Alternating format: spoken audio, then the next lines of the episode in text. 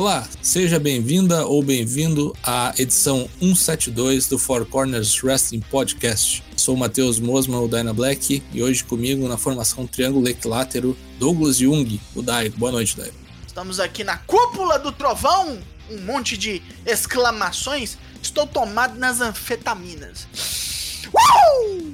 E do lado esquerdo de Douglas Jung, o Lucas Alberto, o LK6. Boa noite. Boa noite, não estou tomado nas anfetaminas, mas estou tomando um Little Business, aqui um negocinho.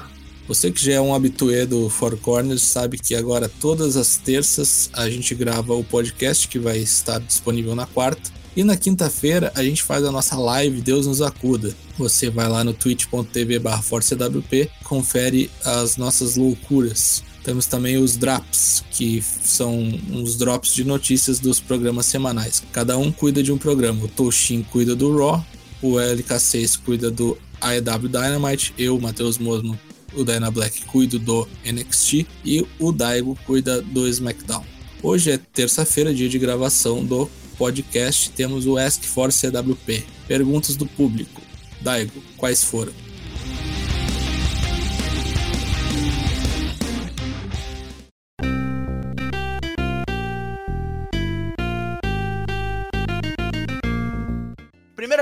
Do senhor genérico.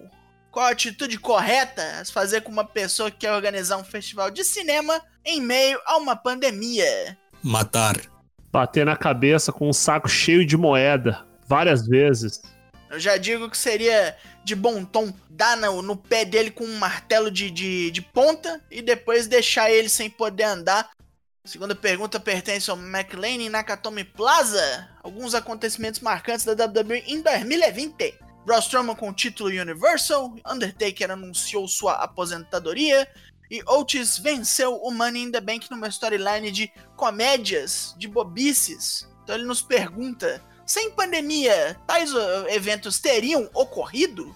Não, Roman Reigns seria o campeão, venceria o Goldberg no WrestleMania e talvez Undertaker tivesse lutado uma luta normal contra o AJ Styles, nem seria tão memorável assim. E o Otis ia ser o Otis. Só que sem a maleta. Pior. É, ia acabar no WrestleMania, ele pegando a, a mocinha e fica nisso mesmo, acabou. Né? É, isso aí. Lucas Tomás. Pergunta mais aleatória que passou por minha cabeça no dia de hoje. Qual jogador de futebol brasileiro seria um bom wrestler? Wagner. Não era Wagner aquele gordinho? Walter, Walter. Walter, Walter é, Walter. Vampeta, Diney, Edmundo Animal já vem com gimmick. É, Vanderlei Luxemburgo pra manager. É, se valer estrangeiro que jogava no Brasil, eu penso no, no, no Aprilia, no Asprilha, no Rincon e no Vasson Reteria, né? Seria um stable de colombianos. Diego Lugano, né?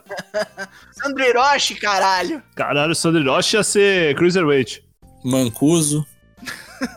Agora, o Guilherme, Gui SK, para vocês, qual a versão mais bonita do WWE Championship? Winged Eagle, 98. Pra mim é 1994 com o Bret Hart. Aí temos o Code of Personality, Christian JP. Como vocês avaliam o jeito que a AEW administra a divisão feminina em meio a essa pandemia? Eu acho bastante fecal, mas Lucas Alberto lhe dará um parecer mais pautado. Bem isso mesmo. Os caras escondem é, a divisão feminina lá no programa especial delas, lá dois programas as duas últimas semanas com segmentos assim de menos de cinco minutos. É muito tosco isso. Muito repreensível e deplorável. Confira mais uma análise mais acertada no Draps AEW todas as madrugadas de quarta para quinta-feira. E por fim, o Tião Cunha nos pergunta: já foram assistir wrestling ao vivo? Quais e o que acharam? Só vi Knockout Jack ao vivo, junto com vocês dois, inclusive. Sim, estávamos lá. Eu assisti o Raw em São Paulo em 2011, né? Acho que foi 2011. É, assisti New Japan em 2015 e 2017. E assisti Pro Wrestling Noah em 2015 também. Achei de longe, quando eu tive na Noah no evento do Memorial, né? Do Mitsuharu Misawa foi uma coisa muito diferente das outras vezes, assim, um sentimento meio, meio bonito, assim, muito forte, assim, a questão do, do, do, do da imagem do Misawa lá, o hobby dele, enfim, o Marufuji segurando as botas dele no ringue e tal, uma experiência bem maluca, assim, bem, bem forte. Além de ter assistido no Couch Jack ao vivo e ver ali um tryout de um dos corners para a, a, a, função de pro wrestler. Eu também lembro de ter assistido algo com meu pai, algo com certeza era regional, e eu lembro do meu pai reclamando que os golpes não estavam pegando. Sabia, sabia muito pouco meu pai, né? Terminadas as perguntas, pedimos a vocês continuem nos enviando. Mandem também áudio no Anchor, é legal ter a sua voz aqui entre nós. E é isso, continuem permitindo que a gente ilumine vocês com nosso conhecimento largamente inútil. Quadro novo, Corner comenta. Os assuntos mais relevantes para os integrantes do Four Corners Wrestling Podcast, começando com Lucas Alberto. Essa semana, né, é, a gente teve dia 17 agora, né, ontem, né, na verdade, para quem tá, a gente está gravando isso hoje na terça-feira, então segunda-feira, né, a gente teve uma, uma conferência, né, de imprensa, né, uma coletiva, onde o Kazuchika Okada, né, que é quem está à frente aí dessa iniciativa aí do King of Pro Wrestling 2020, anunciou as estipulações e a maneira que os fãs poderão votar, né, através do Twitter, né, nas estipulações para o King of Pro Wrestling 2020 primeira luta, né, que é o Okada contra o Yujiro Takahashi, o Okada que é uma luta de um contra três, ele contra Yujiro Jado e Gedo, e o Yujiro Takahashi que é uma luta Lumberjack com um cinto. Os Lumberjacks vão descer o cinto em quem sair do ringue. Os Lumberjacks do lado dele seriam o Jado e o Gedo, do lado do Okada seria o Toriano e o Yoshihashi. Eu votei no, na estipulação do Yujiro. E você, Dana Black? Eu votei na do Okada. Quero ver trenzinho de Haymaker, um atrás do outro, levando lariate. Três seguidas, sem tirar. Sim. Então, Show contra Sanada é uma luta de submissão. O Show pediu uma luta de submissão, o Sanada pediu uma luta de I Quit. O Okada juntou os dois e falou: vocês são dois imbecis, isso é praticamente a mesma coisa. Então vai ser uma submission match. E ninguém vai votar em nada, porque eu não vou perder meu tempo com vocês, seus palhaços. Vocês que se acertem no ringue. Então fica aí, o menino da, da Enel, da Anel, da, da Eletropaulo, da Light, enfim que seja, né? Ou da alta voltagem contra o Sanada, né? A caveira gélida, o Harlock da morte, o como queira, né? O pirata. Terceira luta, Toriano contra Bush. O Bush pediu uma luta de que a contagem fora do ringue vai até 5, em vez de ir até 20. O Toriano pediu uma luta que o pin deverá ser contado até 2 e não até 3, né? Cada um usando suas especialidades, né? Enfim. Eu votei na opção do Bush, eu quero ver o Toriano no ringue desfilando o seu, o seu mais fino match wrestling, né? Suas capacidades ocultas, né? Ah, eu também quero ver, eu quero ver o Bush, a estipulação do Bush.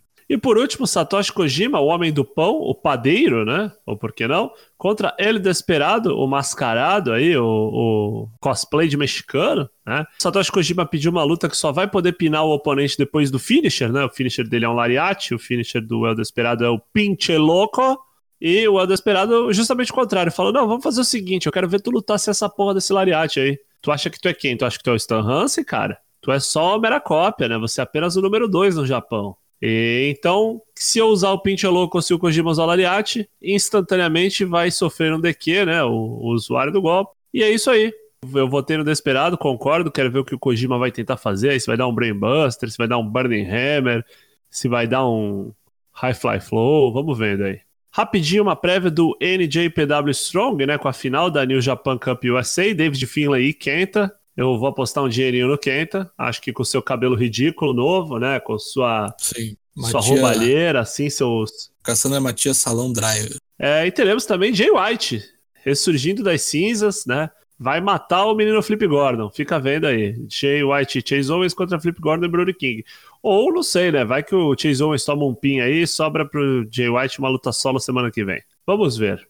Bom, meu comentário da semana é sobre a volta da CMLL depois de longos seis meses de inatividade. Eles voltam agora no dia 4 de setembro, de uma maneira que não é a, a usual, né? Porque não vai ter público na Arena México e também não vai ter transmissão gratuita via streaming, que é um, um dos alicerces da companhia. Eles firmaram uma parceria com a Ticketmaster Live, que vem a ser um sistema de streaming pago, né? Um, enjambre, né? Um aluguel de, de shows, assim. E aí você compra o seu ticket virtual para assistir shows no dia 4, no dia 11, no dia 18 e então o 87 aniversário no dia 25, né? Você vai comprar um pacote de quatro shows e você vai assistir lutadores numa arena México vazia. Muito triste isso. A não sei até que ponto isso vai ser rentável para eles, né? Porque eles não podem colocar ninguém dentro da Arena México, que é o ganha-pão deles, basicamente, né?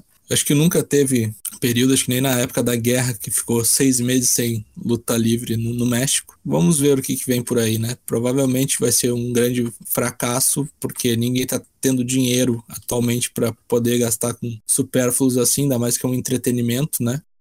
Agora começo com o meu tema de Corner Comenta dessa semana, que é o Deadly Draw, em sua terceira semana, a mais fraca até agora. A luta entre Nightmare Sisters e Big Little Swole foi de uma tristeza. Tivemos ali Nicole Savoy, infelizmente, sendo sacrificada em nome da, das vontades malignas de Brandy Rose e sua parceira Ellie, a coelha. Chegaram à final as Nightmare Sisters, perigam vencer este pequeno certame. E a outra luta foi bem melhor, Velhice Diamante contra TJ, Tainara Conte, Tay Conte e Ana Jay. Ana Jay desaprendeu tudo que vinha mostrando até agora, infelizmente, fez uma fez praticamente a pior luta dela na companhia. A Tainara Conte teve que segurar tudo nas costas sozinha, mas e Velhice Diamante chegaram. Agora eu só espero que haja clareza na mente do Booker dessa porra e as Nightmare Sisters implodam durante a luta para que Velhice e Diamante vençam. Gosto muito das duas juntas, já já trabalham juntas a longa data aí, em tempos de, de TNA e outras em outras companhias, tipo a Shimmer, a Shine, mas é isso. Agora eu aguardo o Dynamite de sábado para ver quem é que vai levar o primeiro Deadly Draw. Vamos agora para as prévias do NXT com o Daigo. Para o NXT desta semana teremos Johnny Gargano contra Rich Holland. A vaga na ladder match final depende nessa luta. Finn Balor contra Vel Swerve. E Adam Cole e Pat McAfee vão se encarar de maneira ameaçadora. Preview Dynamite, teremos o Dynamite que esse vai ser neste sábado, né? Vai ser no sábado, a gente já vai falar um pouco disso, né? Não é 19 do 8 como tá na pauta, ali tentaram me enganar. Teremos TNT Championship Match com Corey contra o Sr. Brody Lee, né? O líder da Dark Order, o Exalted One. A Elite, né? Kenny Omega e os Young Bucks contra Dark Order. Teremos Alan Angels, né? Os cinco. Como é que é o nome dos outros bonecos aí que eu sempre esqueço? Silver e Reynolds, né? Os recrutadores oficiais aí, os caçadores de talentos aí, os caça-talentos, Fada Bela, né, da Dark Order. Teremos FTR contra Private Party, né, Cash Wheeler e Dax Hardwood contra Isaiah Cass de Mark Quinn. FTR agora já mostrando as verdadeiras cores, né, como vilões que são bandidos, pilantras. E teremos também uma baguncinha, né, Lucha Bros e Butcher Blade contra Natural Nightmares e Jurassic Express. Eu acho que o Cute Marshall vai apanhar bastante nessa luta, viu? Façamos votos. Também teremos a final aí do, pro Daigo assistir, aí pro Daigo torcer contra as Nightmare Sisters. Eu sei que eu estarei torcendo contra. Com toda a força do meu joelho. Diamante e Velhice, por mim, tem que ganhar essa porra aí. Tudo isso vai acontecer no sábado, dia 22, a gente já vai falar mais a respeito. Agora, sessão tiro rápido. Uh! Oh.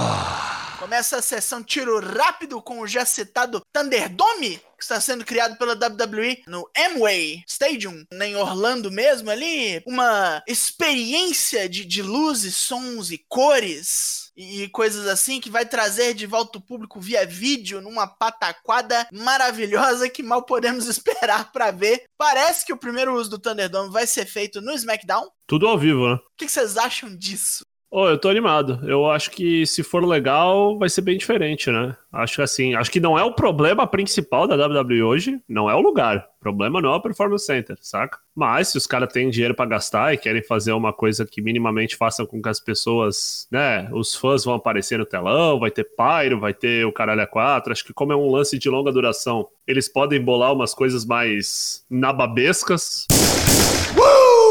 A EW postou um gráfico aí nas suas redes sociais. É o pior gráfico da história do mundo. Sim, saca? Tinha que despedir quem fez esse gráfico. Mas basicamente, quarta-feira agora não vai ter episódio. É, esse episódio vai passar sábado, a partir das 7 horas da noite aqui no nosso horário. O episódio da próxima quarta-feira vai passar na quinta-feira, no mesmo horário, 9 da noite. E lá na frente, o episódio de 16 de setembro, Ele vai ser um episódio especial de uma hora. Na verdade, assim, dia 16 vai ter um episódio especial de uma hora, depois dos playoffs. E o episódio de duas horas que deveria passar dia 16 vai passar dia 17 faleceu o Xavier, né? O segundo campeão do Ring of Honor, né? O homem que tirou o belt do Low Key e depois acabou perdendo para o Samoa Joe, né? Que até hoje, né? O terceiro reino da, da, da, Ring of Honor do Samoa Joe, quase dois anos, né? Não sei se chegou a completar dois anos, acho que não. É o maior reinado da história do Ring of Honor World Championship. É, faleceu em circunstâncias não divulgadas, né? Ele estava previsto para voltar num evento da Ring of Honor agora em, em, março, né? Que acabou sendo cancelado por causa do Covid. Foi uma coisa meio, meio súbita, meio surpreendente, assim. Ele tinha 43 anos. E fica aí as nossas condolências, né? A família, enfim, a, a gente sempre deseja que os que tinham algum contato, enfim, tenham um, um mínimo de conforto nesse, nesse momento. Mais um tiro rápido, temos aí Pauline Levesque, Triple H, fez aí comentários sobre as acusações aí, as investigações que estavam sendo feitas sobre o Velveteen Dream. Foi um tanto quanto esquivo, né? Falaram que não foi isso, que não foram essas acusações, não foi essa investigação que removeu ele da TV, foi porque ele estava num porque ele esteve, teve um acidente de carro, né? E estranhamente tivemos aí também um comentário da Nia Jax sobre isso. Né? Cascou o bico, né? Rio do Miguelito Cochabamba que foi aplicado pelo chefe. Tá estranha essa situação, mas aparentemente as investigações deram em nada. Eu vi que teve um, um dos caras que foi um dos acusadores do Velvetinho veio a público falando que em nenhum momento ele foi procurado por ninguém, nem polícia nem WWE. A WWE tá interessada no Daniel Cormier, né? Que é grande fã de wrestling, enfim, aí terminou sua carreira com o UFC aí esse final de semana, enfim. É, mas parece que não numa questão de, de lutador, né? Mas sim para ele fazer comentário, né? Tanto a WWE quanto a Fox, né? E aí não sei o que a Fox pretenderia, se é para colocar no SmackDown ou alguma outra questão em cima disso. Ele ainda tem contrato no UFC, ele também comenta no UFC, né? Tem contrato de comentarista no UFC, então vamos ver. Mas já teve papo dele com a WWE, né? Ele é fã, novamente a gente coloca nele né? é fã, enfim, tem sempre essa facilidade, né?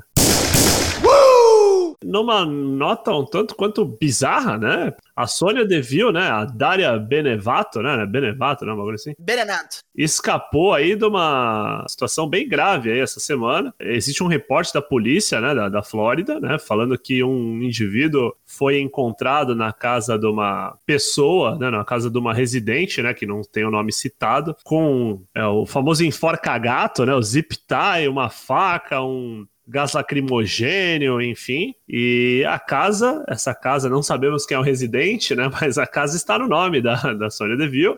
Ela ouviu, parece que né, a residente da casa, né, nunca citam ela, mas enfim, o cara era stalker dela, tinha várias contas de rede social que só ficava curtindo, comentando posts dela e estava planejando esse, esse crime, esse sequestro por mais de oito meses, né? Quando o cara invadiu a casa, esperou ela dormir, invadiu a propriedade, assim que ela dormiu, que o pessoal desligou as luzes e foi dormir, ele invadiu a casa propriamente dita, o alarme soou, elas viram que tinha um, um mondrongo na casa, chamaram a polícia, pegaram o carro e deram pista o camarada, mesmo com o alarme tocando e com a polícia sendo chamada, ele ficou dentro da casa o tempo todo. Geralmente isso denota alguma, alguma questão um pouco mais da, da, da ordem de saúde mental mesmo, né? Tipo, o meu plano deu errado, eu vou ficar aqui, o que acontecer, aconteceu, sabe? Se me matarem, morri, enfim. Escapou de uma complicadíssima, assim.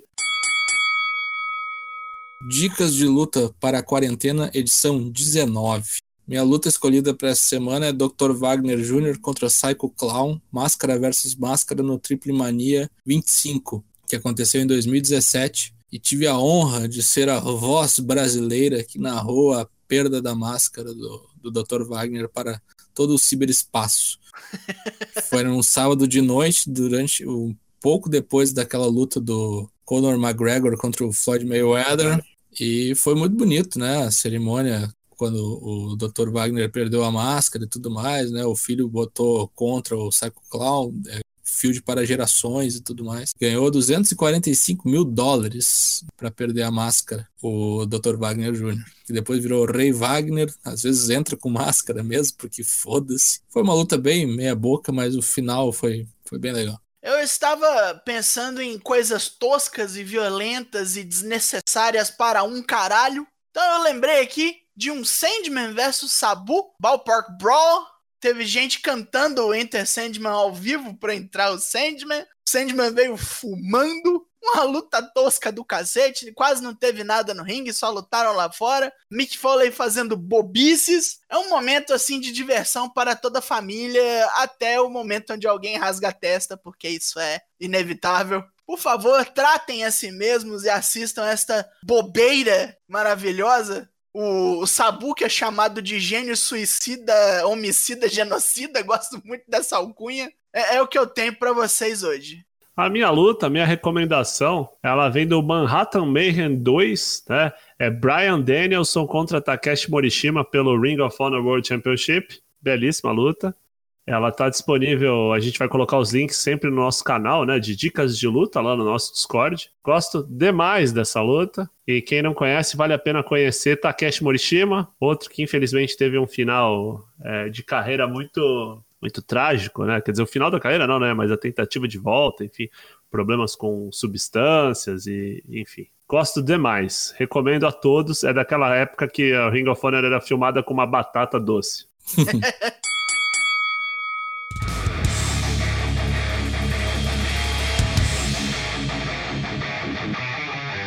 Passamos a régua, encerramos a edição 172 daquele jeito, né, do Four Corners Wrestling Podcast. Uh, lives todas as terças e quintas, sem cortes, em twitch.tv barra ForceWP. Episódios do podcast toda quarta-feira no Spotify, no Apple Podcasts, no Deezer, ou assine o nosso feed RSS no seu aplicativo de podcasts favorito. Siga-nos nas redes sociais, estamos no Twitter, no Instagram e no Facebook. Venha para o nosso Discord, a meca do wrestling nacional, onde tudo acontece. Despedidas dos demais corners, começando pelo Douglas Jung Daigo. Nos despedimos, agradecemos aí a presença de todos que pediram para que a gente tomasse água e sentasse direito.